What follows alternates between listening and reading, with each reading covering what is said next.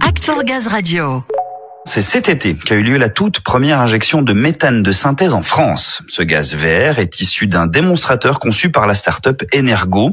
Il a été produit selon un procédé dit de méthanation et injecté directement dans le réseau de distribution de gaz. Le mieux, c'est de vous la présenter, cette technologie innovante. Pour cela, on retrouve Samuel. Et oui, Ludo, on se devait de revenir sur cette grande première, la toute première injection de méthane de synthèse en France.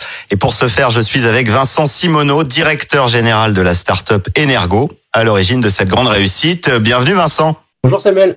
Vincent, cette première injection, c'est l'aboutissement de plusieurs années de travail autour de ce projet, qui est une grande première française au final. Cette première injection, elle a eu lieu cet été. Alors c'est la récompense légitime de vos efforts, mais c'est aussi une grande fierté pour vous, j'imagine.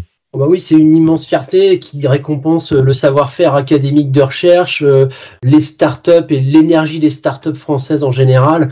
Donc effectivement, on est extrêmement fiers de ce qui s'est passé euh, cet été et on espère euh, tout bien pour l'industrie du gaz renouvelable et puis pour la recherche en général.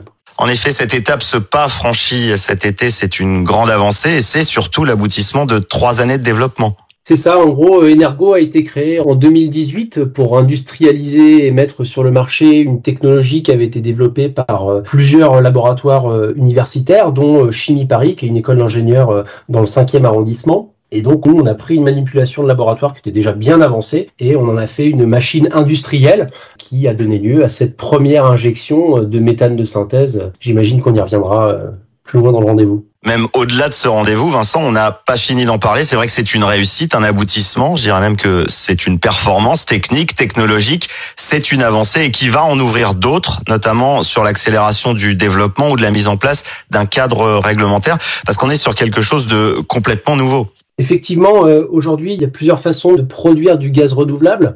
Il y a la méthanisation que la plupart des gens connaissent et il y a euh, la production de gaz de synthèse où là on fait intervenir de la chimie pour transformer de la matière carbonée en méthane. Donc c'est ce qu'on applique nous dans notre technologie hein, qu'on appelle la méthanation. Donc dans la méthanation, on va transformer du CO2 en méthane, le méthane étant euh, la molécule principale du gaz naturel, enfin pour le coup du gaz de synthèse.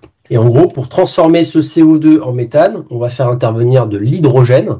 Cet hydrogène va être produit par une machine qu'on appelle un électrolyseur. Donc on prend du courant électrique vert pour faire de l'hydrogène vert, qu'on combine avec du CO2 pour faire du méthane vert. C'est aussi simple que ça. Et donc c'est un transfert d'énergie, on appelle ça un transfert d'énergie entre une énergie électrique verte et de l'énergie gaz vert.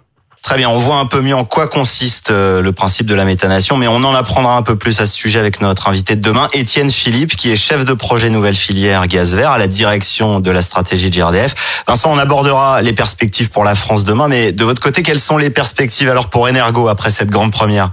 Eh bien, la brique technologique qu'on a développée pour la méthanation et la production de gaz renouvelable s'applique également à, plusieurs autres chaînes de valeur, dont la production d'hydrogène, la production de carburant de synthèse et la production d'autres intermédiaires chimiques. Donc pour l'avenir d'Energo, eh ben, c'est des unités encore plus grosses sur de la méthanation et c'est euh, l'ouverture de nouvelles démonstrations sur ces nouvelles chaînes de valeur. Parfait, Vincent, vous venez à peine de remporter un challenge que plein d'autres se profilent déjà pour cette saison et les mois à venir. En tout cas, encore bravo à vous, Vincent, et bravo à Energo. Merci beaucoup. Oui, bravo à vous et on vous en dira encore plus demain hein, sur cette grande première soutenue par GRDF. On reviendra sur la méthanation, ses atouts, mais aussi toutes les ouvertures possibles de cette filière prometteuse avec Étienne Philippe, le chef projet nouvelle filière de gaz vert à la direction stratégie de GRDF. Soyez au rendez-vous. Thank you.